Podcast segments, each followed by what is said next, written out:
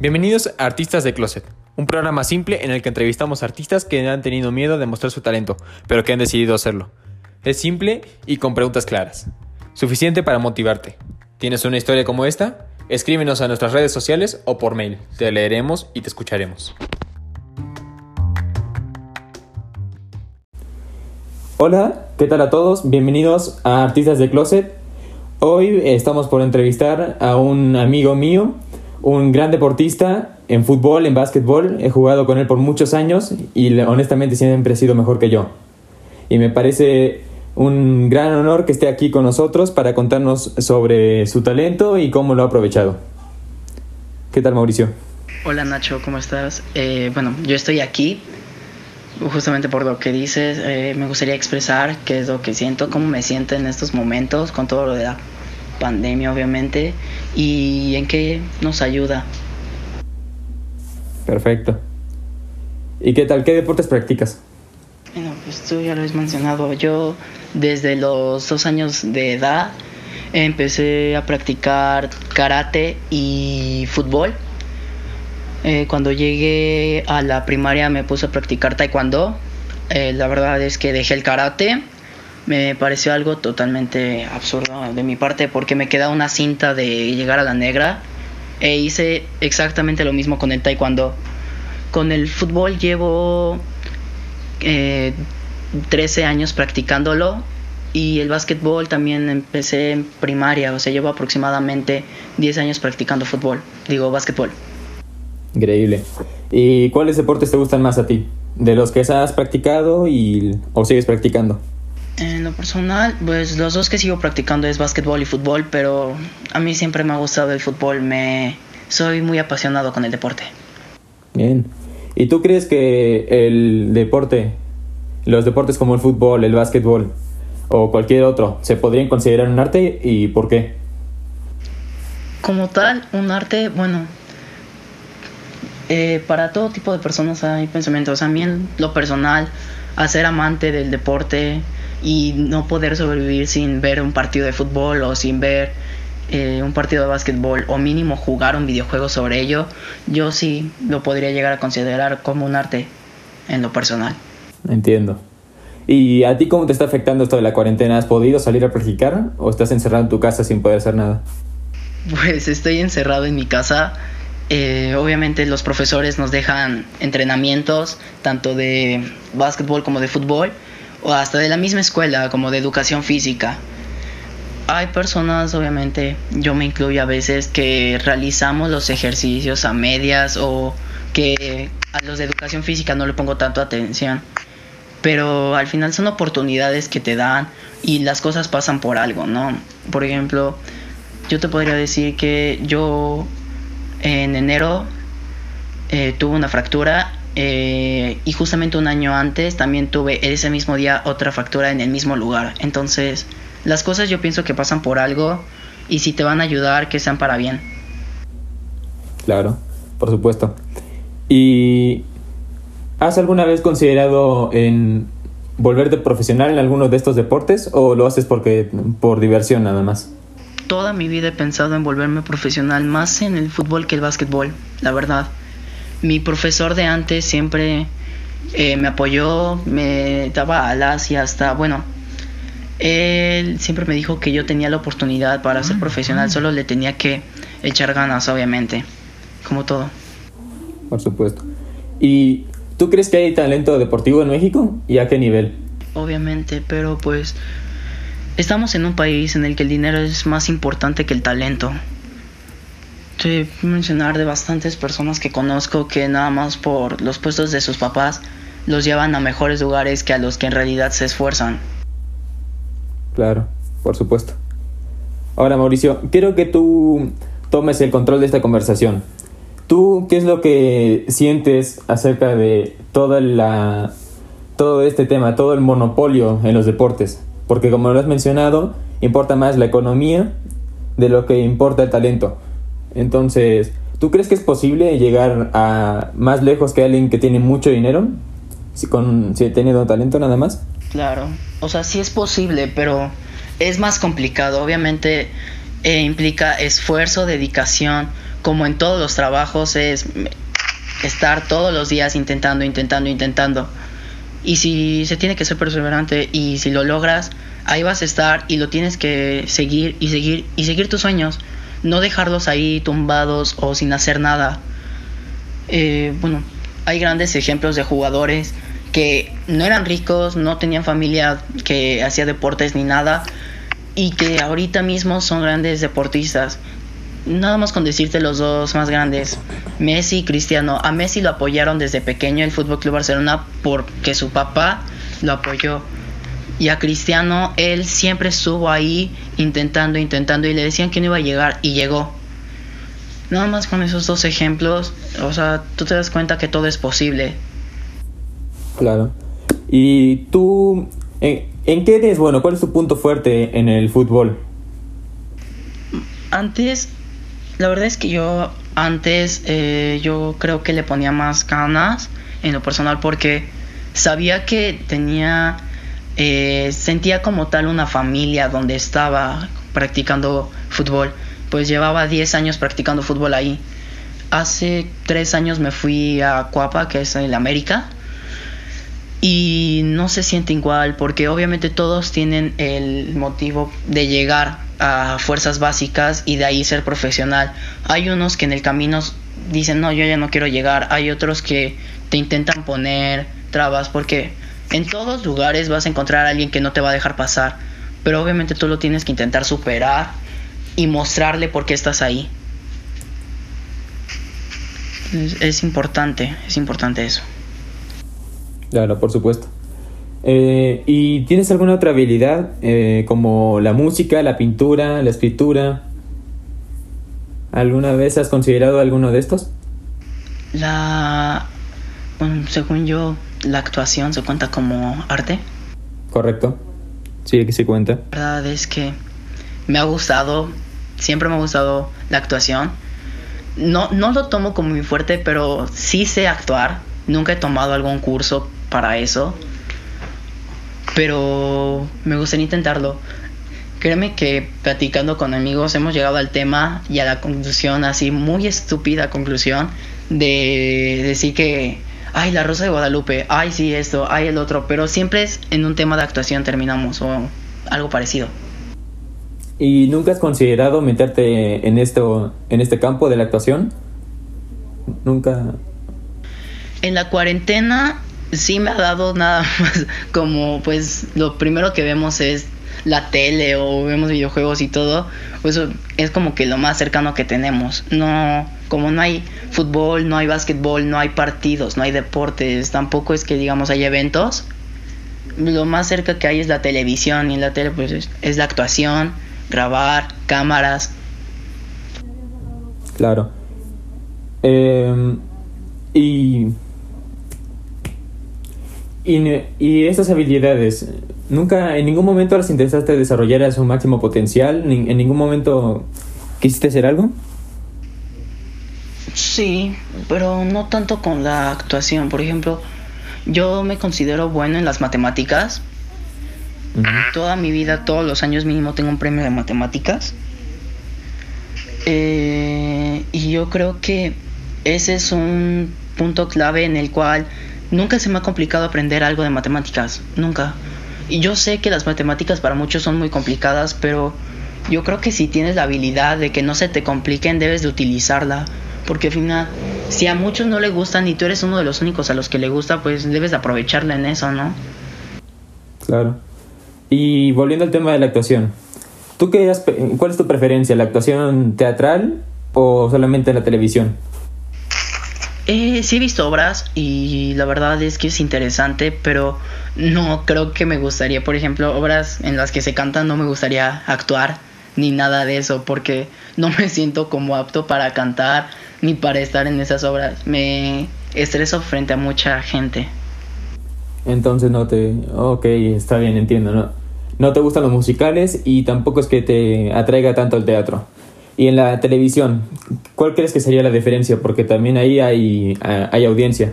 Sí, pero yo creo que no es lo mismo. O sea, al final te están grabando y hay veces que yo creo que al final la experiencia se gana con los años, ¿no?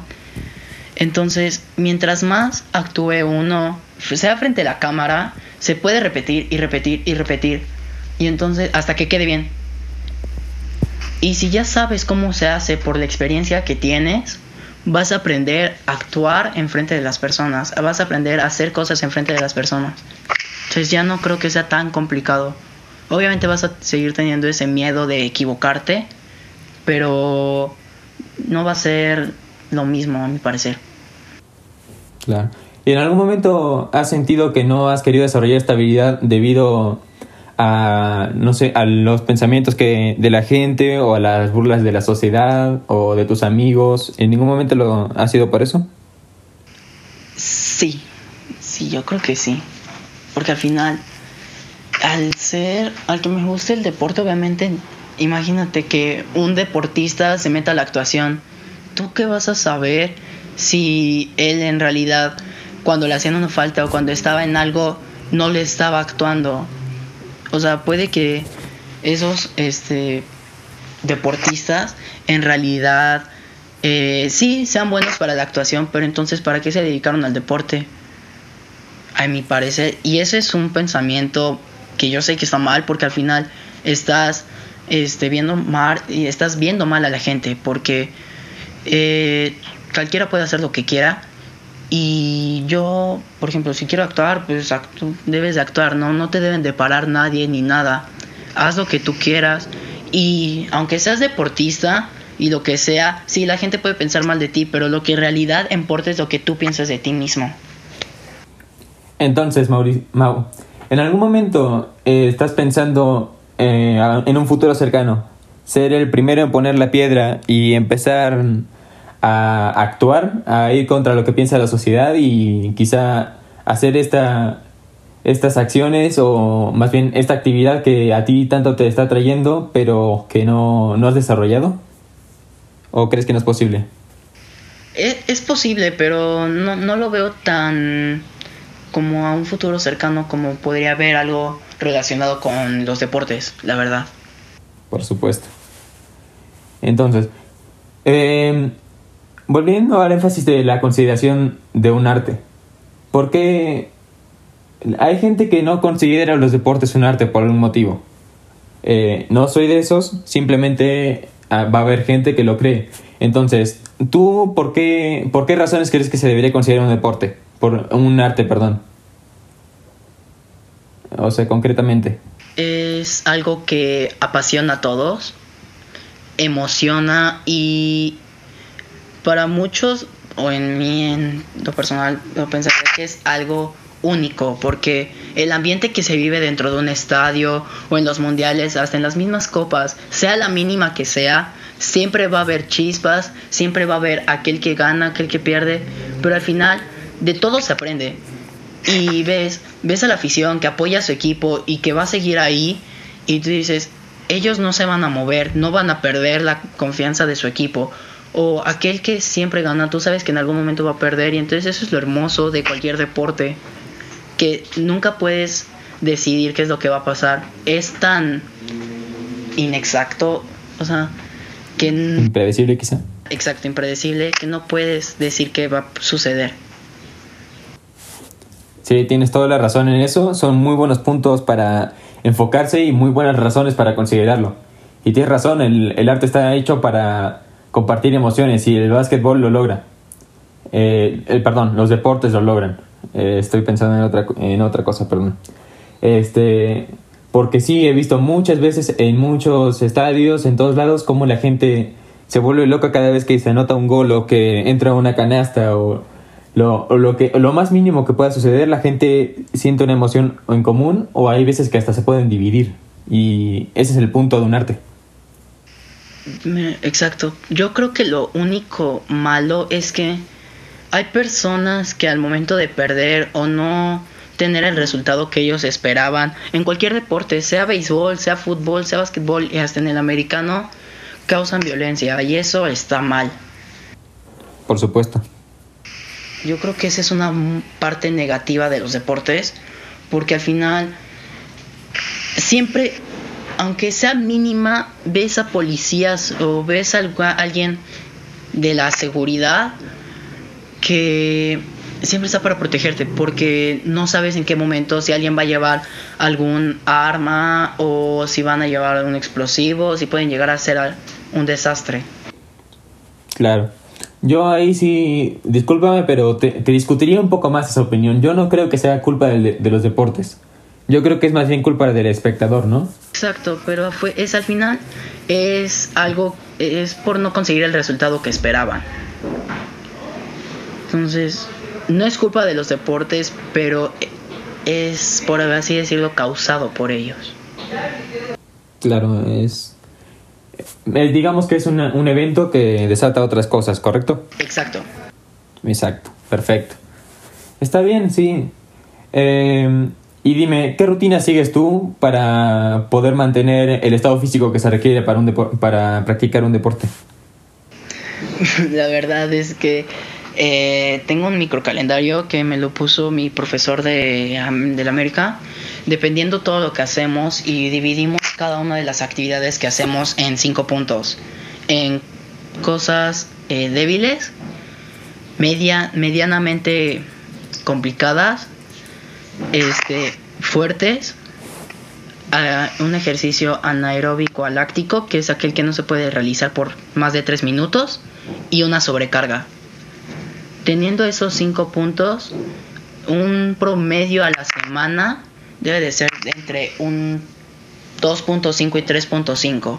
Está diciendo tú, un día hago un ejercicio que esté muy complicado y al siguiente uno leve y una caminata.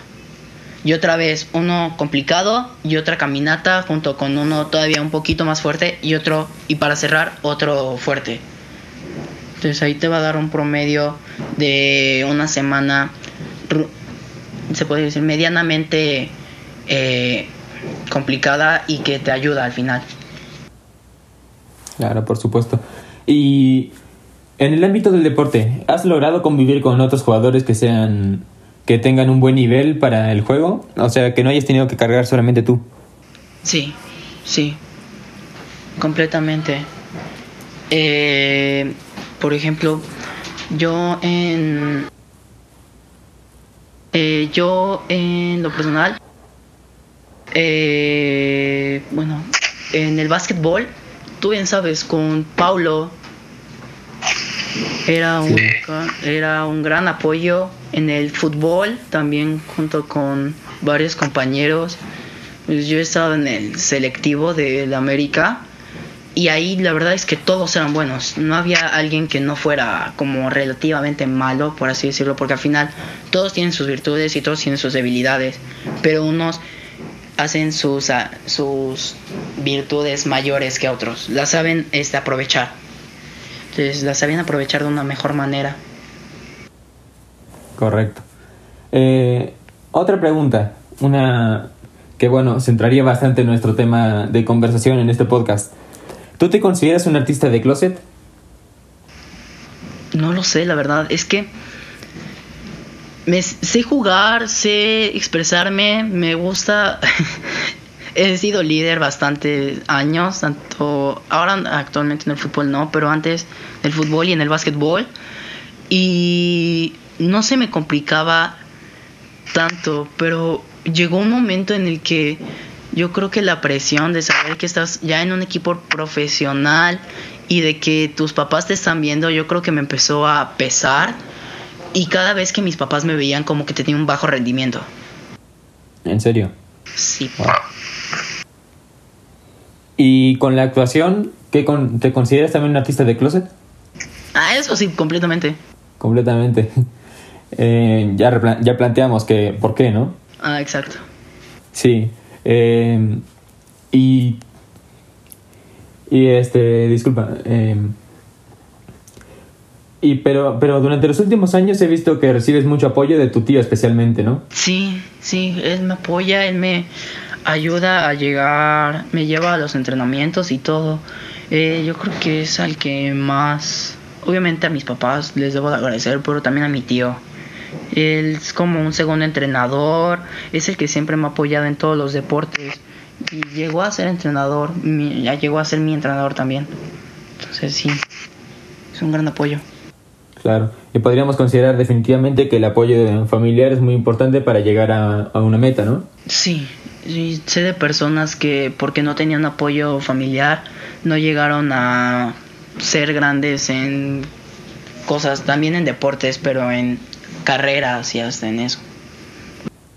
Claro.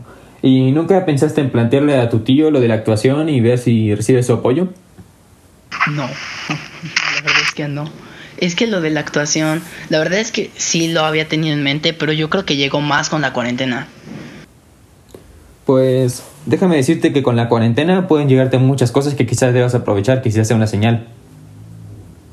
Perdón, perdón si suena muy, muy hippie, pero puede ser una, una señal del, del, del, más allá diciéndote que tienes que tendrías que enfocarte en estas cosas también. Piénsalo quizá podrías desarrollar algo. Ojalá.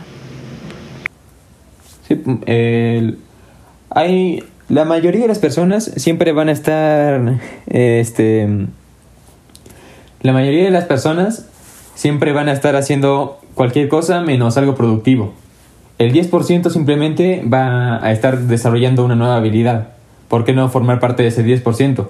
Este podcast, por ejemplo, salió de eso. Sí, exacto.